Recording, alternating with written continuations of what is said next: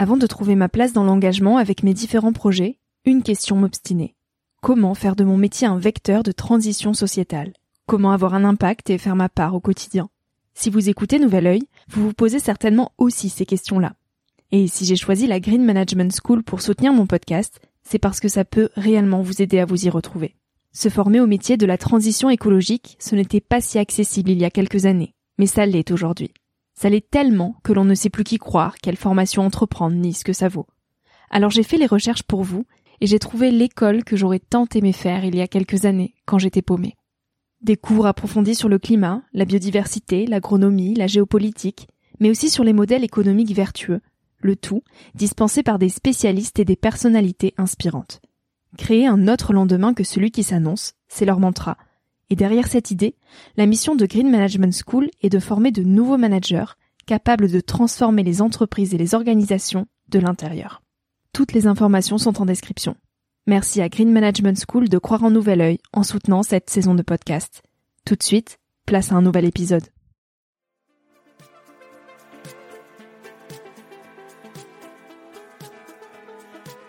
Hello, je suis Victoria et j'ai 24 ans.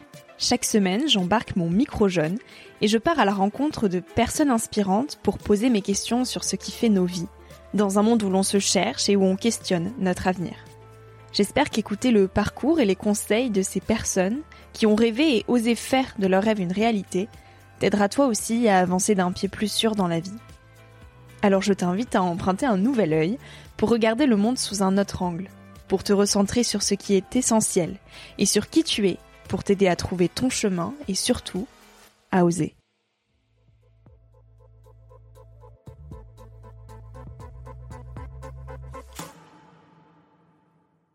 D'avoir besoin de donner du sens à ce qu'on fait renvoie en fait à quelque chose de beaucoup plus profond, qui est d'avoir besoin de se situer dans un avenir prévisible et le sens nous aide à ça. Parce que l'avenir prévisible augmente les chances de survie. Et le sens, en fait, revient à rendre l'avenir plus prévisible.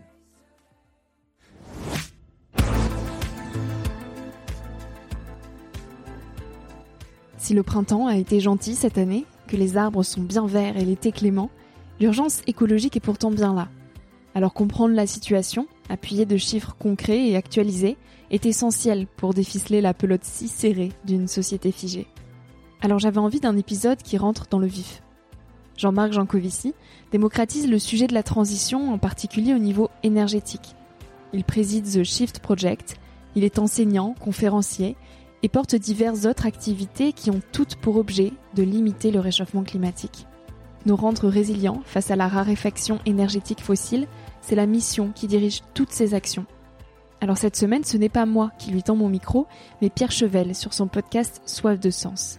Puisque les messages partagés par Jean-Marc Jancovici sont autant essentiels que la cause est immense, il me tenait à cœur de diffuser cet épisode sur Nouvel Oeil pour accompagner ton bronzage sur la plage. Alors je te souhaite un beau moment de compréhension du monde avec Jean-Marc Jancovici au micro de Pierre Chevel. Bonjour Jean-Marc. Bonjour. On va parler d'énergie et d'effondrement, de Superman et de guerres à venir. Alors accrochez-vous, ça va secouer. Alors je te présente en 10 secondes. T'es ingénieur et enseignant. T'as créé l'association The Shift Project et le cabinet de conseil Carbone 4, spécialisé dans l'adaptation au changement climatique mais les gens te connaissent surtout pour tes conférences de vulgarisation sur la catastrophe énergétique en cours, qui font des centaines de milliers de vues sur Internet. Alors tout d'abord, euh, pourquoi, tout simplement, est-ce que tu fais tout ça? Pourquoi est-ce que ça te tient à cœur? Euh, je fais ça euh, à 99% par hasard et 1% parce que ça me fait envie. Euh, les 99% de hasard, c'est le fait qu'on ne choisit pas le pays dans lequel on est, on ne choisit pas la langue qu'on parle, euh, on ne choisit que marginalement les études qu'on fait quand on est petit, qui conditionnent quand même beaucoup les études qu'on fait quand on sera plus grand. Euh, on ne choisit pas son capital neuronal de départ, tout ça nous est donné par la génétique sans qu'on n'y fasse rien. Euh, donc tout ça, c'est la partie hasard. Euh, et puis après, il y a la partie euh, chance, j'ai envie de dire. je suis tombé sur le sujet que je traite aujourd'hui un peu par hasard à la fin des années 80, enfin même beaucoup par, hasard à la fin des années 90. Okay. 90 si on a des auditeurs belges, des auditrices belges. Et donc, j'ai trouvé ça intéressant.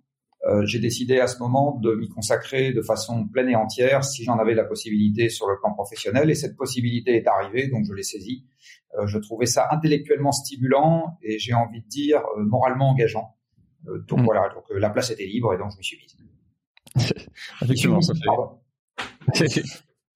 Effectivement, ça fait un bout de temps, enfin des décennies que voilà, t'as vraiment exposé comme comme figure sur les questions d'énergie ces dernières années, mais ça fait très longtemps que que t'es expert sur ces sujets-là et que t'en parles. Euh, t'as notamment publié, non je crois qu'elle n'est pas encore sortie, elle va bientôt sortir, une super BD sur le monde sans fin, miracle énergétique et dérive climatique avec Christophe Blin aux éditions d'Argo. Ok, alors on rentre dans le vif du sujet. Donc, euh, ton dada, l'énergie. L'énergie, c'est notre euh, capacité à transformer l'environnement. Et tu dis que l'énergie nous a permis d'être euh, Superman ou Superwoman. En quoi est-ce qu'on est devenu Superman selon toi? Où est la sticker là? On est devenu Superman ou Superwoman parce que les machines, qui en fait sont les vraies utilisatrices de l'énergie, personne ne boit du pétrole, enfin en tout cas c'est pas très agréable. euh, le seul charbon que nous mangeons concerne les troubles intestinaux, mais c'est pas exactement le même que celui qui sert à faire de l'électricité. Et personne ne respire du gaz, euh, en tout cas pas le gaz naturel euh, qui alimente les, les chaudières. Donc l'énergie en fait est consommée par des machines. Euh, c'est à ça que ça sert. L'énergie, c'est à mettre en route des machines. Et la quantité de machines que nous arrivons désormais à mettre en route avec la quantité absolument faramineuse de pétrole, de gaz et de charbon qu'on leur fait manger, et plus marginalement des chutes d'eau, de l'uranium, du vent ou du soleil, mais tout ça reste marginal par rapport au pétrole, au gaz et au charbon. Ça équivaut à un énorme costume d'Iron Man ou d'Iron Woman euh, qui chaque jour travaille pour nous. Si je le dis avec des chiffres, euh, en fait, alors qu'est-ce qu'il y a dans ces machines? Tout. Euh, le laminoir, l'usine chimique, euh, le camion, le bateau, l'avion, euh, la voiture, les chaudières de maison, les machines à café, les fourniquettes à faire la vinaigrette, comme disait Boris Vian, absolument tout, les rotatives qui permettent de faire le journal et les livres, enfin absolument tout, les machines à filer, à carder, à tisser, à découper qui font nos vêtements, les tracteurs qui font pousser la nourriture dans les champs, tout ça, les ascenseurs qui nous montent en haut des tours, tout ça, c'est des machines qui travaillent pour nous. Et en fait, la puissance totale du parc de machines sur Terre a démultiplié la puissance musculaire de l'humanité par 200. En ordre de grandeur, hein. c'est un calcul que j'ai fait, c'est pas exact. On pourrait d'autres pourraient dire 300, d'autres pourraient dire 400 et d'autres pourraient dire 150, peu importe. Tout le Superman. le, le, le, chiffre défie l'entendement, j'ai envie de dire. Euh, D'où l'image de Superman ou d'Iron Man, c'est-à-dire qu'en fait, ce parc de machines nous permet effectivement euh, de soulever les charges les plus lourdes beaucoup plus fort que ne le feraient nos muscles. Hein. Une grue monte des charges pour la construction euh, beaucoup plus rapidement et beaucoup plus de façon de, et sans effort, j'ai envie de dire. Mm. Euh, et, et, quand le grutier rentre dans sa grue, bah, il démultiplie la puissance de ses muscles par quelques milliers. De même que quand le chauffeur de camion rentre dans le camion, il démultiplie la puissance de ses muscles par quelques milliers. Quand l'ouvrier rentre dans le laminoir, il démultiplie la puissance de ses muscles par quelques millions. Et quand le, quand le capitaine prend le commandement d'un porte-conteneur, il démultiplie la puissance de ses jambes par quelques centaines de milliers. Donc, toutes ces machines sont vraiment des costumes de Superman ou d'Iron Man, et c'est elles qui travaillent pour nous, et c'est elles qui ont permis de faire la profusion d'objets que nous avons aujourd'hui dans notre environnement, et que même les plus conscientisés écolos continuent à consommer par centaines, par milliers, par dizaines de milliers. Et donc forcément, on va en parler après, mais dans un monde où ces énergies sont de plus en plus rares, euh, bah, notre société n'est pas du tout adaptée et du coup euh, rencontrer de, de, gros, de grosses tempêtes. Est-ce que tu peux nous expliquer euh, rapidement la, la corrélation euh, assez bluffante, ou moi c'est vraiment toi qui m'as aidé à conscientiser ça, entre euh, le PIB mondial, donc confort de vie en gros, et la, la consommation d'énergie? C'est assez simple à expliquer parce que, comme je le disais tout à l'heure, ce qui fait la production, c'est les machines. Euh, les... Alors, qu'est-ce qu'on va trouver dans le PIB pour ceux d'entre ceux d'entre vous et celles d'entre vous qui sont pas familiers avec les notions économiques? En fait, on y trouve un agrégat qui est la valeur globale de tous les produits qui sont issus de l'activité humaine. C'est ça l'idée générale du PIB, c'est que c'est une façon de compter en unités monétaires, donc c'est des dollars, des euros, euh, des roubles ou des yens, qui vont compter de façon agrégée tout ce qu'on a produit dans le cadre de nos activités économiques, qu'il s'agisse euh, de vêtements, qu'il s'agisse de nourriture ou de places de cinéma. Tout ça est agrégé avec une unité monétaire. En fait, quand on regarde sur le plan physique, avoir produit de la nourriture, des immeubles ou même une place de cinéma, c'est transformer des ressources naturelles. Tout ça demande de transformer des ressources naturelles. Alors pour faire un immeuble, il faut de l'acier, du ciment, des pierres, etc. Tout ça, c'est des ressources naturelles qu'on a transformées. Euh, pour faire la moquette, il faut du pétrole, c'est une ressource naturelle qu'on a transformée. Toutes les fibres de synthèse, en fait, viennent du pétrole, hein, absolument toutes. Euh, si on fait de la nourriture, bah, on transforme à nouveau des ressources naturelles. Alors on a des sols, on a de la photosynthèse, tout ça on va le transformer par notre activité et en faire des yaourts euh, ou des plats surgelés. Ou même quand on va acheter des tomates au marché, euh, on a encore des tas de machines qui ont opéré des, des transformations, des transformations parce qu'elles ont récolté les tomates, emballé les tomates, transporté les tomates, réfrigéré les tomates, enfin tout, tout, tout ça. Et euh, même une place de cinéma, bah, il faut construire le cinéma, il faut construire les fauteuils, il faut produire les fauteuils du cinéma, il faut construire la machine à projeter, il faut, il faut produire les films. Tout ça demande des ressources naturelles transformées. Donc, si je me place du point de vue euh, physique, la machine économique n'est qu'une grosse machine à transformer des ressources qu'on trouve dans l'environnement et dont on fait autre chose parce qu'on considère que c'est plus intéressant pour nous. Ouais. Donc, je peux mesurer ça à la fois en euros ou en dollars, c'est l'unité monétaire, mais je peux aussi le mesurer en joules ou en kilowattheures, c'est-à-dire en unités énergétiques, parce que l'énergie, il se trouve que chez les physiciens, c'est par définition ce qui quantifie la transformation. Ce qui veut dire que si je regarde l'économie mondiale comme une grosse machine à transformer les ressources naturelles, hmm, je vais aussi pouvoir mesurer cette transformation en énergie. Et on se rend compte que euh, depuis qu'on a des statistiques à peu près fiables à la fois sur l'énergie et sur la production économique mondiale, l'un et l'autre sont reliés par une relation quasi linéaire. C'est une droite, en gros, qui permet de relier l'un à l'autre. Mais ça, c'est le reflet de ce que j'ai dit juste avant, c'est-à-dire c'est les machines qui bossent pour nous. Les machines utilisent de l'énergie, c'est ça leur nourriture, c'est ça qui les met en action. Mmh. Un tracteur sans carburant, il ne fait rien, et un métier à tisser sans électricité ne fait rien. Donc ce qui alimente euh, les machines, c'est de l'énergie. Et donc la quantité d'énergie qu'on utilise, en fait, c'est la taille du parc de machines en activité ce parc de machines transforme et donc la taille de l'économie, de la production économique mesurée en euros, répond au premier ordre à la taille du parc de machines en activité. C'est pour ça qu'on a cette relation linéaire parfaite qui n'est pas une corrélation, qui est une confirmation. C'est-à-dire que c'est normal qu'on trouve ça dans un monde dans lequel les machines sont 200 fois plus puissantes que nos propres muscles et où l'économie se définit avant tout comme un système de transformation. Oui, la force humaine, c'est peanuts à côté. Et du force humaine et peanuts, absolument. Mais effectivement, je pense que euh, tes vidéos notamment aident beaucoup à réaliser à quel point on est dans un monde de machines qui est pas forcément quelque chose qu'on qu'on a. Non, parce que ces machines, elles échappent à nos sens. Euh, on est resté des animaux pilotés par nos sens.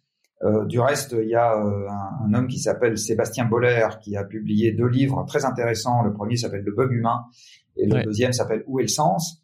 Où il rappelle euh, que nous sommes des animaux pilotés par nos désirs et pilotés par nos pulsions primitives et que en fait notre cortex euh, dont on pense que ça fait de nous des animaux très très évolués, en fait servent essentiellement à mettre euh, au service de nos désirs des techniques sophistiquées qui permettent de mieux les satisfaire. Mais fondamentalement, on reste piloté par nos pulsions primitives, euh, manger, se reproduire, se mettre à l'abri, euh, échapper aux prédateurs, euh, enfin voilà, accumuler de l'information, enfin tous ces trucs-là sont très très profondément en nous. Et euh, donc l'énergie a simplement permis d'augmenter ses capacités euh, à, à mieux, manger, euh, plus se sécuriser, etc. Et ça nous a permis d'augmenter la prise qu'on avait sur notre environnement. C'est pour ça qu'on trouve que la drogue est si douce, ou exactement si dure, et qu'on a du mal à s'en défaire. Et on s'en rend pas compte encore une fois parce que nous avons créé un univers urbain grâce à cette énergie abondante. On n'a plus besoin d'être à la campagne, c'est les tracteurs qui bossent pour nous. Mm. Euh, on n'a même plus besoin d'être dans les usines, c'est les robots qui bossent pour nous. Et donc on a fait une civilisation d'employés de bureaux habitant en ville qui ne voit plus tous les flux physiques qui sont nécessaires à la survie du système.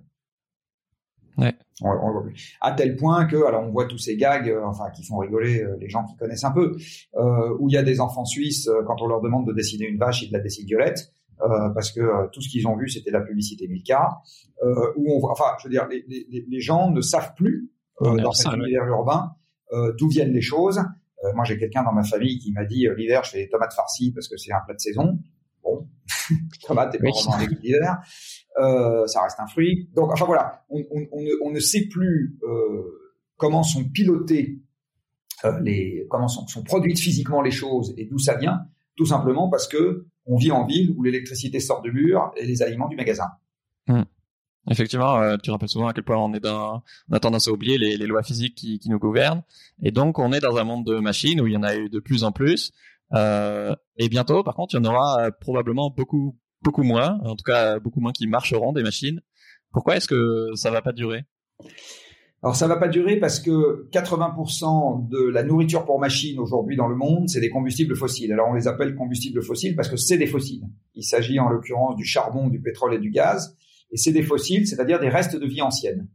Euh, le charbon, c'est un reste de fougères qui ont poussé à l'ère du charbon, le carbonifère. Donc ça a pris quelques, je sais pas combien, oui. oui 300 millions d'années.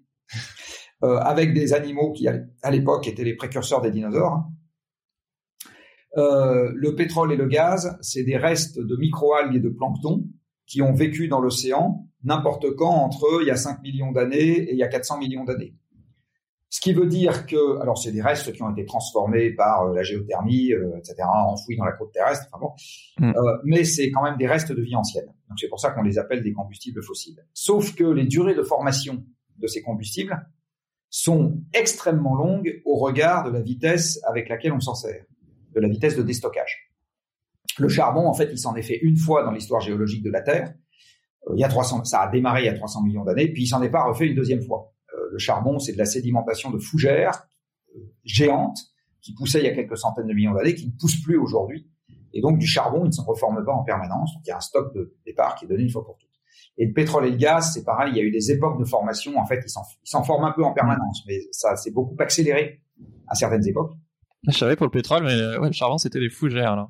Oui, absolument. Euh, les veines de charbon, en fait, c'est des fougères, euh, qui, des fougères arborescentes qui ont poussé au carbonifère et qui ensuite ont été enfouies sous terre par la tectonique des plaques, se sont compactées, ont cuit gentiment grâce à la géothermie, et tout ça s'est transformé et a donné des veines de charbon. Ce qui veut dire que ces combustibles, on a des ressources qui sont données une fois pour toutes sous terre ouais. et qui sont épuisables. Ça se reconstitue pas quand on s'en sert. Et à partir du moment où une ressource située sous terre est épuisable, il y a une règle mathématique qui est inexorable, qui dit que l'extraction annuelle de cette ressource ne peut rien faire d'autre que de passer par un maximum un jour et ensuite de décliner vers zéro. C'est un théorème de maths, on peut juste pas y échapper. Ce qui veut dire que même si on se contrefiche du climat, de toute façon, des combustibles fossiles, à un moment, on en aura de moins en moins. Et en fait, c'est déjà ça qui est à l'œuvre en Europe depuis un certain temps. Hmm. L'Europe tape dans ses réserves de charbon depuis deux siècles. Le pic de production du charbon en Grande-Bretagne, c'était 1914, donc ça fait plus d'un siècle qu'il est passé. Le pic de production du charbon en Europe, tout pays producteur confondu, c'était à la fin des années 50. Donc en fait, le déclin du charbon en Europe ne doit rien à notre conscience climatique et tout au fait qu'il y en a de moins en moins, tout simplement parce que ça fait deux siècles qu'on tape dedans. C'est exactement pareil pour le gaz. Le gaz est passé par un maximum d'utilisation en Europe en 2005, qui est le maximum de production de la mer du Nord. Venait à l'époque 60% du gaz européen. Et depuis, comme la production de la mer du Nord décline rapidement, et il est possible que la Norvège, qui était le dernier grand pays producteur de la mer du Nord, ait passé son pic en 2018, eh bien, euh, nous allons avoir de moins en moins de gaz en Europe aussi, parce que les importations, c'est compliqué de compenser un déclin aussi rapide de la production domestique. Et enfin, pour le pétrole, le pic mondial du pétrole conventionnel, c'est-à-dire ce qui n'est pas shale oil et euh, sable bitumineux au Canada, c'était 2006, enfin 2008, dit l'Agence internationale de l'énergie. Donc sur les trois combustibles fossiles qui dominent et de loin l'approvisionnement énergétique européen, comme les autres approvisionnements énergétiques dans le monde, euh, nous avons trois pics. Pic charbonnier 1905, enfin dans les années 50, euh, qui fait que le charbon est en déclin. Euh, pic charbonnier régional, pic gazier régional 2005, pic pétrolier mondial hors non conventionnel 2008. Donc en fait le déclin européen sur les combustibles fossiles, il est déjà il est déjà en cours avec quelques sursaut de temps en temps. Donc il y a eu le sursaut du pétrole de schiste aux États-Unis qui a donné 4 à 5 ans de remontée de la quantité de pétrole disponible, mais là c'est en train de se tasser, ça va se remettre à descendre. Ce qui veut dire que le parc européen de machines consommant des combustibles fossiles, il est déjà contraint à la baisse. Ouais. Et en fait, il ne faut pas voir ailleurs à la fois le déclenchement de la crise financière de 2008 et les difficultés économiques accrues de l'Europe depuis cette époque-là, qui n'arrivent pas à retrouver de vraie croissance et en fait qui ne pourra pas le faire à cause de ce que je viens d'évoquer sur l'évolution sur les combustibles fossiles. Alors d'aucuns vont dire ah mais il y a les renouvelables, sauf que les renouvelables c'est les énergies dont on est sorti il y a deux siècles. Euh, le vent, le soleil et le bois, c'est ça qui faisait tourner la machine économique mondiale il y a deux siècles. On avait des moulins à vent, on avait des moulins à eau, on avait de la marine à voile et on avait des forges au bois. Et si on en est sorti de ces énergies renouvelables, c'est pas parce qu'on était euh, malveillant à l'époque, mal intentionné et diabolique et que Belzébuth s'était emparé de chacun d'entre nous et de chacune d'entre nous. C'est simplement euh, parce que les combustibles fossiles offraient des caractéristiques physiques bien supérieures, beaucoup plus faciles à stocker, beaucoup plus denses énergétiquement pilotable. Donc on peut se servir de l'énergie quand on veut, alors qu'avec les moulins à vent, bah, la farine est moulue quand il y a du vent, puis quand il n'y a pas de vent, elle n'est pas moulue. Alors tant qu'il s'agit de moule de la farine, c'est pas grave parce qu'on fait des stocks. Quand il s'agit de produire de l'électricité, c'est beaucoup plus grave parce que l'électricité se stocke extrêmement mal. Donc on est sorti et on avait de la marine à voile et on est passé à la marine fossile et on avait des charrettes à bœufs et on est passé au camion. Enfin donc partout les bœufs sont renouvelables et l'air qu'ils mangent aussi. Donc partout on est sorti des énergies renouvelables pour aller dans les énergies fossiles et c'est ça qui a fait l'émergence des deux siècles qui viennent de s'écouler, l'augmentation du pouvoir d'achat, l'urbanisation, la baisse du temps de travail, euh, le fait que les campagnes se sont vidées et que tout le monde s'est mis dans un bureau. Donc détacher ça des combustibles fossiles, personnellement, je fais partie des gens qui n'y croient pas. Euh, mm. Je pense que quand on regarde dans le détail le système dans son ensemble, c'est pas ça qui va se passer et c'est pas ça qui peut se passer. C'est donc la décrue partie qui a signé aux énergies renouvelables Ce qu'on va pouvoir prendre est bon à prendre. Et puis il y a une autre énergie dont on va peut-être parler ou ce qu'on peut prendre est bon à prendre qui est le nucléaire. Mais ça suffira pas à compenser le déclin des énergies fossiles. Surtout en aussi peu de temps. Quoi. Et donc, et donc la production économique va effectivement se contracter euh, parce que le parc de machines en activité va baisser. Et c'est dans cet univers-là qu'il va falloir naviguer à l'avenir. Alors évidemment, c'est très déstabilisant ce que je suis en train de dire, parce que beaucoup de gens s'imaginent aujourd'hui ou aimeraient bien, je ne sais pas, euh, que euh, on puisse à la fois régler nos problèmes et conserver notre opulence euh, au sens euh, matériel du terme. Malheureusement, c'est quelque chose qui, moi, me semble physiquement un cahier des charges impossible à tenir. Mmh. Je suis diplômé d'une école de commerce que, tu connais, euh, l'ESCP, où euh, j'ai fait une dépression à l'époque justement parce que j'essayais de trouver un job qui a du sens.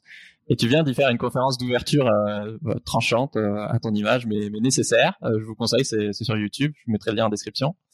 Et après le constat que, pour être un peu enfin vulgaire, que en gros c'est la merde. tu dis qu'avec une augmentation de quelques degrés en un siècle, ce sera la guerre partout. Est-ce que tu peux développer? Alors, la, la base de ce constat, c'est de comprendre que un réchauffement de quelques degrés, c'est ce qui s'est produit entre la dernière ère glaciaire qui a culminé il y a 20 000 ans et le début de l'ère moderne qui a démarré il y a 10 000 ans. Alors, l'ère moderne, c'est quoi? C'est la sédentarisation des hommes. C'est le moment où on passe de ce qu'on appelle le paléolithique, c'est-à-dire euh, les hommes préhistoriques, au néolithique, c'est-à-dire la sédentarisation des hommes, et incidemment la découverte de l'écriture qui marque normalement le début de l'histoire. Euh, c'est-à-dire qu'avant on était dans la préhistoire, il n'y avait pas d'histoire parce qu'il n'y avait pas de traces écrites par quelques dessins euh, sur les grottes de Lascaux. Euh, l'écriture, elle est née en fait de la comptabilité, vraisemblablement. elle est née du besoin. Une fois qu'on s'est sédentarisé, on est devenu propriétaire. Et une fois qu'on est devenu propriétaire, on a compté ce qu'on avait, compter les troupeaux, compter les récoltes, etc. c'est probablement comme ça qu'est née l'écriture. Donc il y a 10 000 ans, on se sédentarise et on a pu se sédentariser il y a 10 000 ans parce que le climat est devenu stable. Avant, on était, on a vécu deux périodes climatiques qui ne permettaient pas la sédentarisation, en tout cas pas facilement. Euh, on a vécu la dernière ère glaciaire qui s'est arrêtée il y a 20, enfin, dont le maximum était il y a 20 000 ans, donc qui a duré jusqu'à il y a 20 000 ans. Et euh, au moment de la dernière ère glaciaire, les moyennes latitudes étaient incultivables. Donc la France n'était pas cultivable, le sol de la France était gelé en permanence. Et à cette époque-là, il y avait des chasseurs-cueilleurs nomades. Il n'y en avait pas beaucoup, centaines de milliers en France pour l'ensemble de la France, enfin en de grandeur. Et ils ramassaient des érelles et ils couraient derrière les mammouths, euh, à poil de comme chacun sait, euh, qui, faisaient leur quotidien quand euh, les dieux leur étaient favorables. Donc ça, c'est la France euh, d'il y a 20 000 ans et elle ressemble en gros au nord de la Sibérie actuelle. Quand on passe à la France d'il y a 10 000 ans, ça se produit dans le cadre d'un réchauffement planétaire qui est de l'ordre de 4 degrés pour la planète dans son ensemble. 4 degrés pour la planète dans son ensemble en 10 000 ans, parce que le réchauffement, la déglaciation, c'est à peu près 4 degrés en 10 000 ans, 5 à 10 000 ans. Ça fait remonter les océans de 120 mètres. Ça fait fondre les énormes glaciers qui étaient posés sur la Scandinavie, le Canada, le nord de la Sibérie et les glaciers alpins qui descendaient jusqu'à Lyon. C'était bien pour les Lyonnais, ils pourraient faire du ski euh, sans avoir besoin de prendre la voiture, il y a 20 000 ans, euh, ça a rendu les moyennes latitudes cultivables. Enfin, bref, et ça a installé des forêts aux moyennes latitudes alors qu'avant on avait une steppe arctique. Donc on voit le genre de modification. Alors là, en l'occurrence, c'est une modification qui était plutôt favorable pour notre espèce. Ça a permis la colonisation par des hommes sédentaires euh, d'espaces qui avant euh, n'étaient pas colonisables. Sauf que euh, si maintenant on réitère l'expérience, non pas en 10 000 ans, mais en un siècle, en partant de la température moyenne d'aujourd'hui, Là, pour le coup, ça créera une déstabilisation qui ira beaucoup trop vite pour les 8 milliards d'individus sédentaires qui aujourd'hui ne peuvent pas bouger facilement parce que si on bouge, on ne peut pas emporter sur nos dos les immeubles, les silos à grains, les ports, les voies ferrées, les centrales électriques, les pylônes, etc. Tout ça, on peut pas le prendre et l'emmener sur notre dos et l'école primaire et aller s'installer. De toute façon, c'est mondial. Donc euh. Et par ailleurs, c'est mondial. Alors, il reste encore des endroits où il n'y a, pas, il a pas grand monde. Euh, je crois le cœur de la Sibérie, par exemple. Euh, sauf que les endroits où il n'y a pas grand monde, il n'y a rien par ailleurs. Donc, si on va dans ce genre d'endroit, on est à poil. Il n'y a pas de route, pas d'école, pas de chemin de fer, pas d'accord, rien. Quoi. Donc, où on va dans des endroits où il y a déjà tout ça et à ce moment il y a déjà des gens et on gêne quelqu'un, et donc c'est la guerre. Mm. Ou bien on va dans des endroits où il y a absolument personne, euh, mais à ce moment, euh, y a, on, on, repart à poil, et donc en fait personne n'a envie d'y aller, et euh, ça se passe mal, euh, j'ai envie de dire, parce que les gens n'ont pas d'endroit où aller. Le, le, dans les conséquences qu'on va avoir sur le changement climatique, il va y avoir une baisse des rendements agricoles, ouais. Euh, qu'on commence déjà à voir dans un certain nombre d'endroits. Euh, cette baisse des rendements agricoles ira avec des disettes. les disettes ont toujours provoqué des émeutes. Euh, la Révolution française a été provoquée par une disette. Euh, le printemps arabe a été provoqué par une disette. Euh, la disette a eu aussi un rôle dans le déclenchement de la guerre en Syrie. Donc en fait, les disettes sont, et probablement elles sont localisées, ces disettes. Elles sont dans un monde perfusé à l'énergie fossile qui peut encore produire énormément de céréales partout et donc en importer une partie là où ça pousse pas assez. Mais dans un monde qui sera plus contraint sur le climat et l'énergie, euh, ces mouvements mondiaux de céréales seront moins commodes et donc les gens pourront moins compter sur l'aide externe payante ou gratuite euh, quand chez eux il n'y a plus assez à manger. C'est évident que ça, ça va commencer à déstabiliser les populations. Euh, il va y avoir des déplacements des zones endémiques de maladies. Il va y avoir des endroits où de plus en plus les conditions extérieures ne permettront pas d'avoir des activités normales. Euh, il va y avoir des endroits où les écosystèmes vont dépérir. Euh, enfin bref, tout ça va faire des mouvements migratoires, tout ça va faire de l'inconfort, tout ça va faire ce que les Anglais appellent du unrest, c'est-à-dire euh, une situation dans laquelle les gens restent pas tranquilles. Mm. Et quand la pression deviendra suffisamment forte, ça, ça, débouchera nécessairement partout et tout le temps euh, sur des conflits, de la barbarie et l'effondrement des systèmes stables. Donc on verra réapparaître un peu partout euh, des régimes totalitaires et guerriers. Du coup, effectivement, on vit dans un monde où le climat euh, sera plus jamais stable. Euh, effectivement, sans climat stable, bah, c'est très compliqué de faire l'agriculture. Euh, ouais, donc en fait, la, la crise économique euh, et politique, sociale, etc., ce sera le, le quotidien, quoi. À quoi ça ressemble la, vie dans un monde C'est Alors, euh, je ne suis ni Nostradamus, ni Madame Soleil, ni Monsieur Soleil. Euh, donc, ce que je viens de dire est un sentiment général et c'est une crainte. Euh, quand est-ce que ça arrivera, à quelle vitesse? Et si ça arrivera, je ne sais pas. Euh, ce que ce que je crains, et là malheureusement, je pense que les signes avant-coureurs que je viens d'évoquer tout à l'heure me donnent raison, ce qui n'est pas une bonne nouvelle. Je préférerais avoir tort. Hein. c'est que la la déstabilisation euh, va croître. Alors, elle s'emparera pas de toutes les zones à la même vitesse et de la même manière. Donc, l'effondrement qui est dimanche, il y a une vie normale, et puis lundi, est mort, je n'y crois pas. Non, c'est au pluriel. Ce que je crois, c'est qu'on va rentrer dans une période qui sera progressivement de plus en plus chahutée, de plus en plus désagréable pour un nombre croissant de personnes dans le monde, que les derniers pour qui ça sera désagréable, euh, c'est les riches, de, les riches urbains, euh, parce que l'organisation sociale fait que c'est ceux qui sont protégés le plus longtemps. Or, c'est ceux qui sont aux manettes également. Euh, les décideurs sont généralement des gens qui gagnent plus que la moyenne et qui sont urbains. Hmm. Donc, il y a en rapport avec ce que je disais tout à l'heure, il y a un tout petit sujet de perception de la menace pour soi-même qui arrive le plus tard chez les gens, chez qui pourtant ça devrait arriver le plus tôt pour qu'ils prennent conscience de ce qui se passe et qu'ils changent la façon de gérer les affaires, ce, qui est, ce, qui est, ce, qui est, un problème. Hein. Mais c'est clair qu'on risque une déstabilisation croissante, encore une fois, dans un nombre croissant de régions du monde. C'est mmh. absolument évident. Décrire ça par le menu n'aurait pas de sens au sens où il n'y a pas d'algorithme euh, et de formule scientifique exacte euh, qui permettent de dire à 1,58 degrés de réchauffement, euh, j'ai très exactement 357,8 millions de gens qui vivent dans une dictature. Je suis totalement incapable d'écrire ce genre de formule. Non mais il y a quelque part une demande à avoir ce genre de truc. Oui. Ça n'a aucun sens. qu'on peut pas avoir. Ça n'a aucun sens. Voilà, il faut, il faut malheureusement. Se... Par contre, ce qu'il faut garder en tête, c'est qu'une grande incertitude sur les conséquences est en fait représentative d'un grand risque.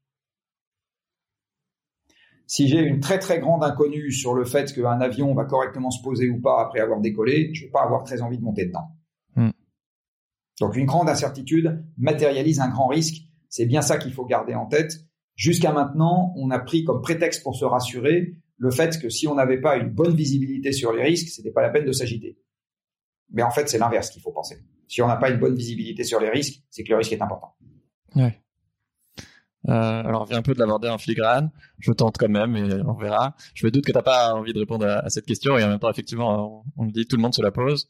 Euh, selon toi, pour combien de temps on a devant nous pour un Français moyen avant que le, coût des matières premières et du pétrole n'explose et qu'il commence à y avoir des tensions très fortes? Est-ce que euh, c'est plus peut-être quelques années ou plutôt quelques décennies bah, Peut-être une seconde, parce qu'en ce moment, il y a un certain nombre de gens pour qui le coût du gaz, le coût de l'électricité et le coût du pétrole commencent à devenir un sujet. Donc ça dépend ce qu'on appelle le français moyen. Ouais. Euh, en fait, le français moyen n'existe pas. Donc il y aura un nombre croissant de gens pour qui, alors le coût certes, mais aussi la disponibilité va devenir un sujet.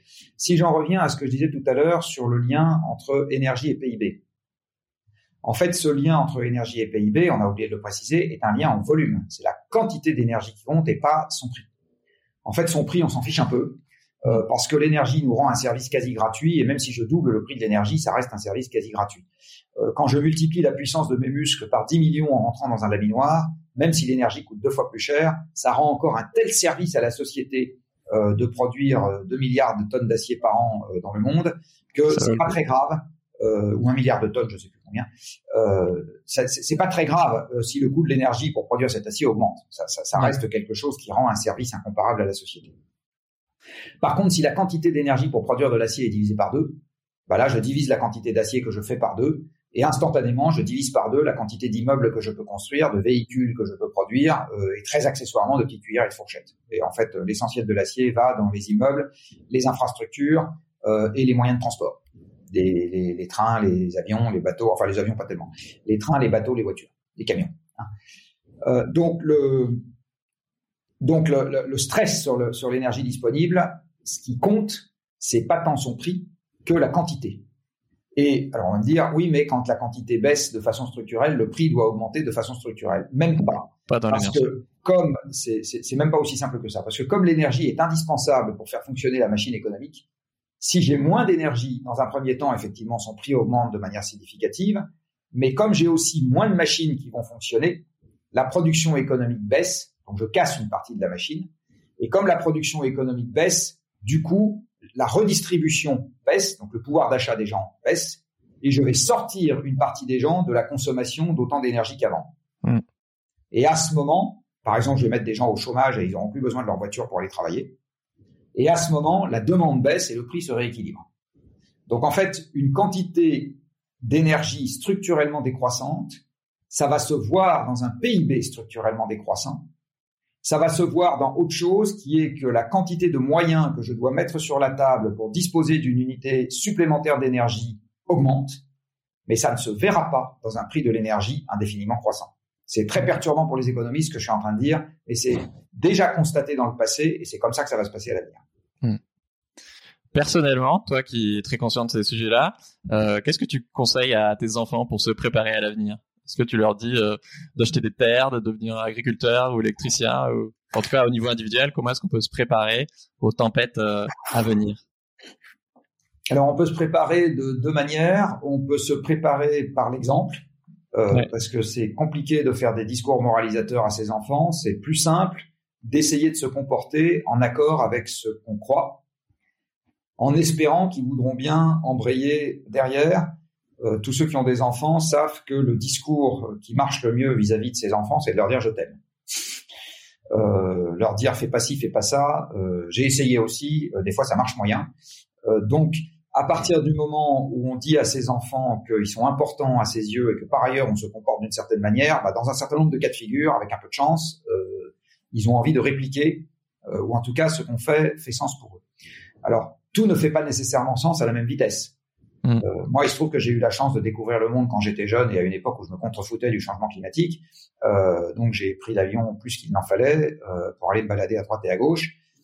Si mes enfants aujourd'hui ont envie de faire la même chose, euh, je pense que de leur dire ne fais pas ça euh, a un effet limité sur leur envie et par contre un effet réel sur la distance qui va s'installer entre nous. Ouais. J'aurais plus d'effet si je leur dis bah tiens on va aller faire des on va aller passer des vacances ici et là qui a pas besoin d'avion. Je leur parle pas d'avion, je leur dis rien du reste. Je leur dis juste tiens et si on partait en vacances à tel endroit qui a pas besoin d'avion. Donc le, le, discours qu'on tient à ses enfants, mais après chacun a sa règle. Hein. Euh, moi j'ai constaté que la meilleure manière c'était juste de ne pas les seriner, enfin de ne pas les bassiner avec le problème. Ouais et simplement de se mettre dans une action qui correspond le mieux possible euh, au problème à traiter. Et c'est un peu ça, euh, c'est un peu ça aussi avec la nourriture. Hein. Tant que c'est moi qui fais les courses, euh, alors maintenant, en l'occurrence sont grands, enfin sont grandes puisque c'est deux filles et elles font les courses de leur côté. Mais tant que c'est moi qui fais les courses parce qu'elles viennent manger à la maison, je décide de ce que j'achète. Donc si j'ai pas envie d'acheter du bœuf ou si j'ai pas, je n'achète pas, puis point. Quoi. donc c'est c'est plus à mon avis au travers des comportements euh, parce que c'est quand même comme ça qu'on élève nos enfants. Les, mm. les enfants apprennent essentiellement en reproduisant ce qu'ils observent chez les adultes. Donc il me semble qu'en ce qui concerne les enfants, le discours est moins important que les actes. Ok. Sur, sur la chaîne, du coup, on, on parle beaucoup notamment d'éco-anxiété. Euh, est-ce que toi, qui as le nez dans, dans, la science et les études, quand tu t'endors le soir, est-ce que toi, tu as peur du futur ou comment, comment tu... C'est quoi ton rapport à... Bien sûr que ça m'arrive. Alors j'en ai peur, euh, j'en ai pas peur que pour moi, j'en ai peur aussi pour mes gosses justement, etc. Euh, j'ai quand même un gros avantage par rapport à des gens qui sont qui reçoivent l'information sur le problème sans tout en ayant une vie quotidienne et un métier qui sont à côté du problème, c'est que moi je suis dans l'action ou en tout cas euh, dans l'envie d'action. Il faut être dans l'action euh, face au problème. C'est-à-dire que vis-à-vis du problème, j'ai euh, des actes professionnels quotidiens qui sont une tentative de réponse au problème en question, avec de temps en temps des petites victoires. Alors c'est pas des grosses victoires, puisque si je regarde la trajectoire d'émissions de gaz à effet de serre de l'humanité pour le moment, ma modeste existence n'a strictement mmh. rien changé à ce qui s'est passé. Donc, a pas de grosses victoires. Et tu penses à quoi comme, comme victoire? Euh, Mais de temps en temps, il y a des petites victoires. Bah, des petites victoires, c'est des individus qui basculent, par exemple. Euh, mmh. C'est des chefs d'entreprise qui se mettent non seulement à tenir un discours, mais à engager des actions qui sont pas complètement anecdotiques, même si elles sont pas suffisantes. Euh, pour commencer à pousser euh, dans le bon sens. C'est des fractions de la population qui commencent à dire euh, nous on veut autre chose. c'est des gens qui travaillent sur des plans qui permettraient de s'y prendre autrement, etc. Donc c'est des, des, petites victoires euh, au sens où la communauté des gens qui sont impliqués dans cette affaire et qui ont un désir sincère euh, que ça change, y compris en s'imposant des contraintes à eux-mêmes, mmh. euh, augmente et qu'on est, on est partie prenante de ce mouvement. Voilà. Donc ça, ça fait partie des petites victoires. Euh, la grosse victoire, c'est le jour où il y aura un plan sérieux euh, dans lequel on se trouvera un destin tout en baissant pour de vrai la quantité totale de gaz à effet de serre qu'on met dans l'atmosphère. Je ne sais pas si je vivrai assez vieux pour voir cette grosse victoire, euh, qui arrivera un jour de toute façon, ne serait-ce qu'à cause du problème sur les combustibles fossiles que j'ai évoqué. Oui, de manière choisie ou subie, quoi. Voilà, mais je préférerais que ce soit de manière choisie. Mm. Il y a deux. Pardon, vas-y. En ce qui concerne, euh, donc moi je suis déjà dans un quotidien qui me confronte au problème euh, avec une envie de faire des choses dont certaines se constatent. Je, je, c'est psychologiquement beaucoup plus confortable que des gens qui sont à l'extérieur du problème, qui travaillent dans une entreprise qui n'a pas très envie de s'en occuper ou qui dit qu'elle s'en occupe mais qui fait pas grand-chose, et qui par ailleurs, dans leur vie courante, euh, ont basculé eux tout seuls dans leur coin avec euh, un conjoint, des enfants, des parents, des amis, etc., qui continuent à ne pas vouloir en tenir compte. Ça, c'est des situations qui sont extrêmement inconfortables. Et mmh. j'ai bien conscience du fait que, en vulgarisant le problème autour de moi, je crée pour partie cet inconfort euh, dans une partie des gens qui m'écoutent, parce que pendant une fraction transitoire de leur vie, ils vont se retrouver euh, le cul entre deux chaises, comme on dit vulgairement, entre un problème qu'ils ont compris, c'est le drame des gens qui, qui savent, euh, c'est ça le titre d'un film dans lequel j'apparais, là, qui est sorti récemment. Une fois que tu sais, euh, ben c'est le drame des gens qui, une fois, une fois qu'ils savent, euh, ils, ils, peuvent, plus rester identiques à eux-mêmes et qui ne sont pas encore dans ce qui va les rendre optimistes et les libérer de la contrainte, qui est de se mettre à agir face aux problèmes. Et idéalement, évidemment, euh, pas idéalement, du reste c'est indispensable, agir en groupe, c'est-à-dire se retrouver une communauté qui est un élément de confort psychologique majeur. C'est pour ça qu'on est communautaire quand ça va mal, c'est que la communauté est un élément de confort psychologique et de sens absolument majeur quand l'adversité commence à devenir, enfin quand la situation commence à devenir un peu rock'n'roll. Donc moi j'ai moi j'ai cette double chance. Euh, j'ai une communauté qui est la communauté de, de l'entreprise dans laquelle je travaille, euh, je ne suis pas le seul fondateur, je rappelle. Euh, c'est le, c'est la communauté du Shift Project euh, et des Shifters, dans lequel je suis aussi, j'ai envie de dire, homogène avec la couleur des murs. Donc ça, ça c'est un endroit qui va bien. Euh, c'est la communauté académique dans laquelle je suis, puisque j'enseigne à des gens avec qui je suis en, en résonance au moment de l'enseignement. Hein. On, est, on, est, on, est, embarqué dans, j'ai envie de dire, dans le même sujet. Euh, donc j'ai cette chance, euh, moi, immense, euh, d'avoir une vie qui est euh, totalement articulée euh, autour de l'action face au sujet. Donc, ce qui est indispensable, c'est de se mettre dans l'action et de pas s'y mettre seul. Donc, une fois mmh. qu'on a reçu l'information, c'est vraiment indispensable, c'est psychologiquement essentiel de se mettre dans l'action collectivement face au problème. Oui, sinon la dissonance cognitive peut être très violente. Quoi. Sinon, sinon c'est très violent. on, se, on, se, retrouve dans un état de stress euh, et, et, et, justement euh, d'anxiété euh, face, face à l'avenir, euh, etc. C'est voilà. Donc, faut pas mm. rester dans cette situation, pas du tout. Ah, tu l'as évoqué, tu as, as, participé au film Une fois que tu sais, qui aborde ces questions d'effondrement. Euh, pourquoi est-ce que toi, ça te tenait à cœur de, de participer à ce film? Que je vous conseille de voir d'ailleurs. Je vais, oui, bien sûr, je l'ai vu. Euh, alors, euh, ça me tenait à cœur. si j'ai le droit d'être un tout petit peu taquin, ça tenait beaucoup plus à cœur au réalisateur qu'à moi. Euh, donc, en fait, le réalisateur m'a dit qu'il avait envie que je sois dedans, et comme il me l'a dit de manière insistante un certain nombre de fois, j'ai fini par dire oui. voilà. C'est toujours très, ça demande du temps d'être dans un film, ça mobilise beaucoup de temps. Hein. Donc à chaque fois que je dis oui, en général, c'est des gens qui derrière insistent beaucoup. Euh, il n'y a pas très longtemps, dans un tout autre registre, je suis apparu dans un documentaire à charge contre les éoliennes. Alors à charge contre les éoliennes, c'était le souhait du réalisateur. Euh, moi, il m'a dit est-ce que je peux vous interviewer sur la façon dont le système énergétique fonctionne et par ailleurs tout ce que vous avez à dire sur ce mode de production en France? Vois ça, pas de problème. Euh, mais en fait, je dis pas de problème après qu'il m'ait demandé dix fois. C'est pareil. Euh, c'est en général euh, quelque chose parce que comme je sais que ça demande beaucoup de temps et que le temps malheureusement est une ressource qui m'est comptée. Oui. Euh, je, c'est rare que je dise oui la première fois. voilà. Donc, euh, quand quelqu'un insiste plus que la moyenne, des fois, je finis par me laisser convaincre. et ça a été le cas du réalisateur de Une fois que tu sais. Ça marche. il y a deux siècles, avant l'énergie abondante, on était deux tiers d'agriculteurs. Est-ce que demain, comme bah, il faudra bien se nourrir, c'est plausible que, euh, je sais pas, 10, 20, 30% des Français, par exemple, euh, redeviennent agriculteurs? Probablement qu'il arrivera une époque dans l'histoire, si on ne s'est pas tous gentiment fait péter la gueule avant, euh, où ça sera de nouveau le cas. Il faut voir que l'agriculture, avant l'énergie abondante, c'était une des méthodes d'extraction de l'énergie de l'environnement sous la forme de la photosynthèse et de l'énergie stockée dans les aliments. Aujourd'hui, cette énergie stockée dans les aliments, euh, il y en a une partie qui est extraite non pas du soleil, mais des combustibles fossiles via la fabrication des engrais qui permettent d'accélérer le rendement de la photosynthèse. Donc en fait, une partie des calories qu'on mange, végétales ou animales, en fait, c'est des calories fossiles. Euh, ça, parce que c'est l'extraction de l'énergie de l'environnement qui permet à la plante de pousser rapidement. C'est plus juste de la photosynthèse, euh, c'est du, euh, c'est des engrais. Donc avec la fin des engrais fossiles, euh, si tant est que cette époque arrive un jour, les rendements baisseront fortement. Euh, les engrais, les phytosanitaires et la mécanisation ont permis de multiplier les rendements céréaliers par 5 en 30 ans en France. C'est pas rien par 5. Hein. Euh, donc le steak à tous les repas, c'est directement un enfant de l'énergie abondante. Aujourd'hui, la population active euh, qui travaille dans les champs, c'est 400 000 personnes pour une population active en France de 25 millions de personnes. Donc c'est même pas 2% de la population. Et pourtant, c'est même pas 2% de la population suffisent à nourrir les 98% restants avec 5 fois plus de viande qu'en 1800. Alors qu'à l'époque, on avait deux tiers d'agriculteurs. Ça, encore une fois, c'est l'énergie qui a fait tout ça. C'est ce qui nous a permis d'habiter dans des villes, puisqu'on n'était plus nécessaire à la campagne. Donc on s'est mis, on s'est regroupé dans des villes où on ne fera pas, malgré le génie des agriculteurs urbains, pousser de quoi nous nourrir. Euh, une ville, c'est un endroit qui est totalement dépendant euh, de la campagne pour se nourrir est totalement dépendant du transport longue distance pour se nourrir. plus la ville est grosse, plus elle est dépendante du transport longue distance.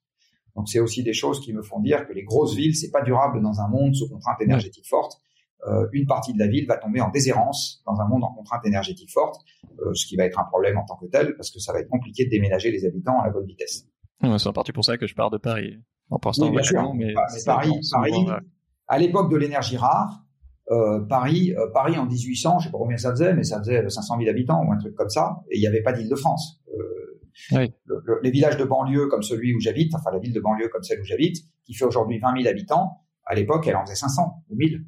Et puis il y avait une ceinture maraîchère autour de Paris. Donc il y avait exactement une ceinture. C'était, c'était essentiellement une ceinture, une ceinture maraîchère. Une bonne partie des lignes de RER et de Transilien que nous avons autour de Paris n'ont pas du tout été faites pour transporter des personnes, elles ont été faites pour nourrir Paris. C'était des lignes de transport de marchandises. Ok. Bien sûr, c'était pas du tout, ça servait pas du tout au transport de personnes. Il reste beaucoup des petites lignes ferroviaires que nous avons aujourd'hui en France, elles servaient pour le fret.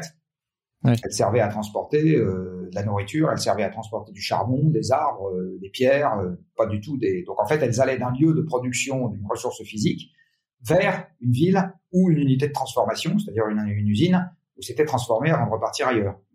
Voilà, toutes les petites lignes du réseau ont été faites, à, enfin l'essentiel ont été faites pour ça. C'est pour ça qu'aujourd'hui, il est transformé en ligne de transport de voyageurs. Ben, c'est plus vite dit que fait. Dans le plan de transformation de l'économie du Shift Project, nous, on voudrait en cinq ans faire remonter euh, l'emploi agricole euh, à hauteur, euh, j'espère que je ne vais pas dire de bêtises, on veut remettre 400 000 personnes dans l'agriculture, je crois. Donc en gros, on veut arriver quasiment à un million. Ouais. Et on considère que c'est nécessaire, que c'est le début d'un mouvement nécessaire pour retourner vers une agriculture plus douce. Alors évidemment, la nourriture qui coûtera plus cher, notamment la viande. Et il va falloir que euh, consommateurs qui aujourd'hui pensent que la nourriture vaut cher, en fait, ce qui vaut cher dans la nourriture, c'est la transformation, le transport et la mise à pied et la distribution. C'est pas la production de la nourriture elle-même. Euh, la, la, production de la nourriture elle-même, c'est 20% des tickets de caisse euh, au supermarché dans les bons cas de figure. Donc, il va falloir qu'on qu accepte une transformation euh, de la gestion de notre budget. Il va falloir remettre de l'argent dans l'agriculture. Il va falloir augmenter le nombre d'agriculteurs. Et il va falloir remettre de la valeur ajoutée de transformation dans l'agriculture. Par exemple, les éleveurs, au lieu de faire du lait, ils vont faire des fromages et des yaourts. Aujourd'hui, c'est fait par l'industrie agroalimentaire. Euh, il faut que demain, ça soit un peu plus fait par les agriculteurs eux-mêmes. Ok.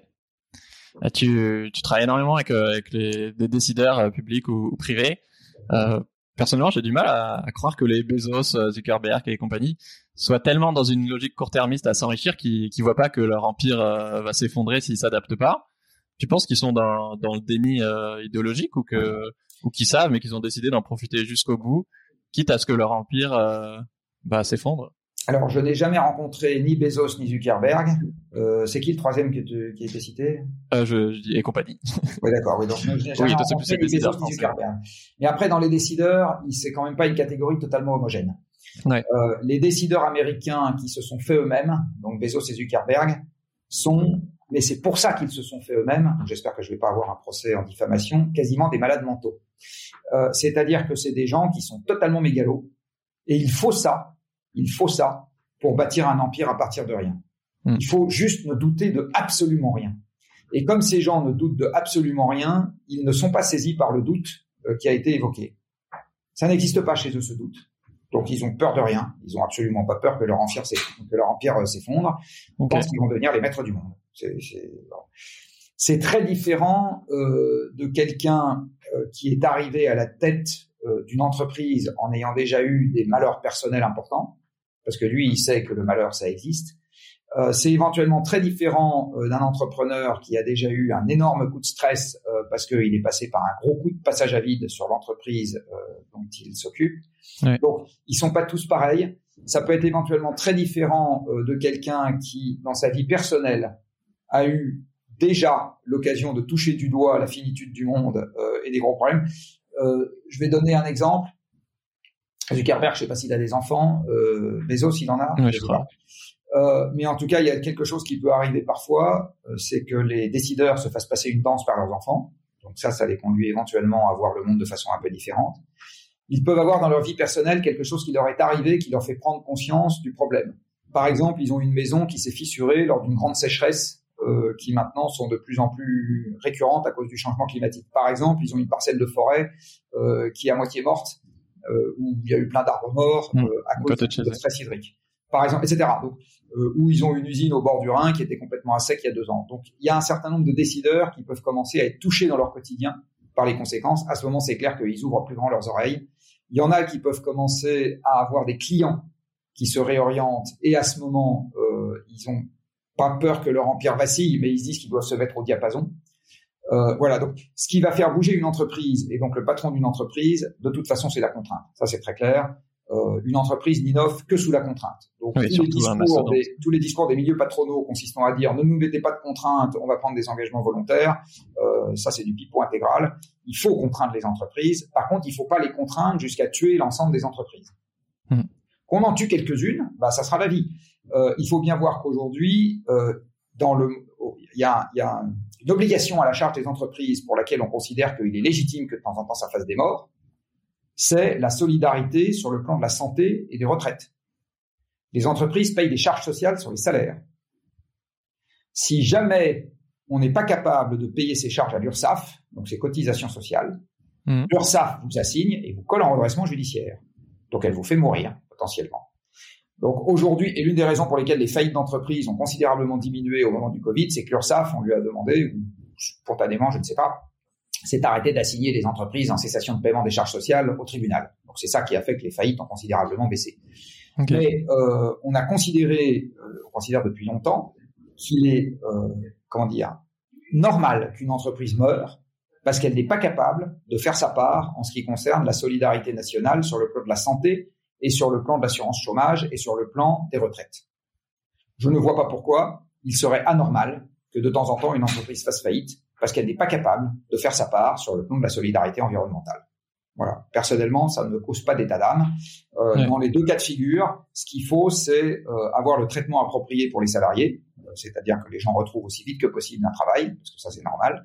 Mais maintenant que l'entreprise elle-même disparaisse et que son activité disparaisse, je ne vois pas pourquoi ça serait plus important de préserver les activités euh, au nom de l'absence de défense de l'environnement que de les préserver au nom de l'absence de solidarité euh, sociale euh, entre les individus. Donc, si on contraint les entreprises, de temps en temps, effectivement, il y en a une qui passera l'arme à gauche. Je pense que si on refuse, par principe, que ce soit le cas, on se prépare un avenir considérablement plus difficile, voire un présent considérablement plus difficile que si on l'accepte. Hmm. C'est donc dans le monde des entreprises euh, et la réticence patronale, pardon, pour finir de répondre à cette question, peut paradoxalement être plus forte que la résistance salariale parce que si l'entreprise meurt et que le patron a des actions dedans, eh bien son patrimoine meurt avec. Voilà. Et ça, il n'est pas pressé. Donc, alors que les salariés, si ça se trouve, se reconvertiront plus facilement que le patron ne rebondira pour retrouver un patrimoine équivalent. Et puis il y a plus de pression des, actionnaires que des salariés. Alors le patrimoine peut être le sien propre. Euh, si je suis petit entrepreneur, en général, le patrimoine, ça sera le mien propre. Hein, euh, si j'ai un hôtel-restaurant, euh, Enfin, sauf si je suis chez Accor, mais sinon, ça sera mon patrimoine à moi. Donc, il y y a voilà, donc les, les résistances euh, au changement dans le monde économique, elles peuvent venir de plein de sujets différents, euh, et les traiter comme un tout homogène, euh, c'est prendre un risque euh, de ne pas faire une bonne lecture de la situation de mmh. départ, et du coup de ne pas trouver les bons leviers pour l'action. Mais par contre, ce qui est absolument certain, encore une fois, c'est qu'il ne faut pas avoir peur de l'idée qu'on va devoir contraindre les activités économiques. Par contre, il ne faut pas que le consommateur s'imagine que ça suffira. Chacun, chacun doit faire sa part. Pour finir, le, podcast s'appelle Soif de sens. Toi, Jean-Marc, qu'est-ce qui donne du, sens à ta vie? Bah, ce qui donne du sens à ma vie, c'est que j'ai réussi à mettre en cohérence euh, le sujet dont je m'occupe et un grand problème sociétal euh, on a beau dire que l'essentiel des gens euh, ne sont intéressés que par le profit, etc. C'est vrai pour une petite partie de nos concitoyens, mais une grande partie de nos concitoyens, ils ont quand même besoin de trouver un sens à ce qu'ils font. Mm. Du reste, on le voit bien. Euh, si ça n'était pas le cas, il n'y aurait pas une proportion aussi importante d'ingénieurs allant faire des choses pour lesquelles ils gagnent moins que s'ils allaient faire de la finance, mais qui trouvent plus excitantes il n'y aurait pas un nombre important de nos concitoyens qui s'engagent dans le monde associatif, qui est un engagement purement bénévole, qui fait gagner absolument rien. Euh, mais le monde associatif aujourd'hui se porte très bien. Euh, il n'y a jamais eu autant de gens qui sont adhérents d'associations. Euh, les dons aux associations euh, n'ont pas trop souffert, voire pas souffert du tout du Covid. Donc, on, on, l'envie de sens, la soif de sens, est une pulsion importante. Et je vais revenir à ce bouquin de Boller que j'ai ouais. que j'ai évoqué. Euh, je sais pas si vous avez perçu Boller dans ce podcast, mais non, mais je regarderai. Oui. Mais c'est un invité intéressant parce que euh, donc son dernier bouquin s'appelle Où est le sens? Et il explique en fait que alors je sais pas s'il a tort ou raison sur le plan biologique, mais à la limite peu importe pour moi parce que les mécanismes qu'il présente sont des mécanismes que tout le monde peut observer. Et il explique que le fait euh, d'avoir besoin de donner du sens à ce qu'on fait renvoie en fait à quelque chose de beaucoup plus profond qui est d'avoir besoin de se situer dans un avenir prévisible, et le sens nous aide à ça, parce que l'avenir prévisible augmente les chances de survie. Euh, si je sais de façon prévisible où passe le gibier ou où trouver un partenaire avec lequel m'accoupler, eh bien, euh, j'augmente les chances de survie et de perpétuation de l'espèce. Et le sens, en fait, revient à rendre l'avenir plus prévisible. Parce que je suis capable de créer des comportements qui sont prévisibles, euh, donc interprétables. Et en fait, Boller explique que paradoxalement, même le déni peut être rangé dans cette catégorie, parce qu'en en fait, nier un problème nouveau, c'est se ramener à un univers connu et donc augmenter en apparence la prévisibilité de ce qui va se passer. Même, si c'est pas, en fait, c'est une pulsion profonde et c'est. Donc le sens c'est quelque chose d'absolument essentiel. Euh, et encore une fois, moi j'ai la chance euh, d'avoir une activité qui se rapproche de quelque chose qui fait sens pour euh, la collectivité des, des humanoïdes. Mm. Euh, voilà, donc c'est ça mon, ça mon luxe. Et c'est effectivement ça qui me fait avancer. Ah bah merci pour l'éclairage sur, sur, le sens. Euh, ce serait quoi une de tes dernières euh, grandes remises en, question, une de tes dernières grandes crises de sens euh? De mes dernières volontés. difficile à dire. difficile à dire parce qu'aujourd'hui, je pense que ce qui me reste à parcourir comme chemin est, plus dans la concrétisation de choses qui font déjà sens pour moi que dans le fait de trouver un nouveau sens à ma vie. Ouais. Merci beaucoup Jean-Marc, euh, j'étais ravi d'échanger avec toi. Euh, si tu veux plus d'épisodes avec des humains rayonnants comme Jean-Marc, eh ben abonne-toi et parle de ce podcast à un ami, ça m'aide énormément. Et commente, euh, dis-nous un truc que tu retiens de cette vidéo sur YouTube, Instagram, Podcast Addict, et tu gagneras peut-être la BD de Jean-Marc Jean Covici. Ciao tout le monde Merci à toi d'avoir écouté l'épisode jusqu'ici. Si ce moment t'a plu, je t'invite à le partager, à laisser quelques étoiles sur iTunes ou Spotify, ou à faire une story sur Instagram pour que je puisse te repartager. En attendant de se retrouver lundi prochain, tu peux me suivre au quotidien et m'écrire sur la page Instagram Nouvel Oeil. Sur le site internet www.nouveloeil-podcast.com, tu pourras aussi t'abonner à ma newsletter. J'y partage des inspirations, des nouvelles, des astuces et des petites choses qui font notre quotidien. Je te dis à la semaine prochaine pour de nouvelles aventures et en attendant, savoure la vie comme il se doit et fais des choses folles.